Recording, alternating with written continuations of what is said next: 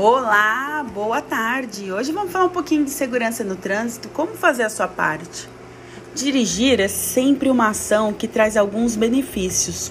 Além de garantir o seu deslocamento e fazer isso com conforto, o motorista pode viajar de carro, curtir bons momentos ao lado de pessoas que ama, né, dos passageiros, ouvir música e apreciar paisagens incríveis ou até mesmo a própria cidade enquanto dirige. No entanto, conduzir um veículo exige muita responsabilidade. Afinal, os acidentes de trânsito podem trazer consequências tristes. Todos os anos, mais de um milhão de pessoas perdem a vida em decorrência de acidentes de trânsito.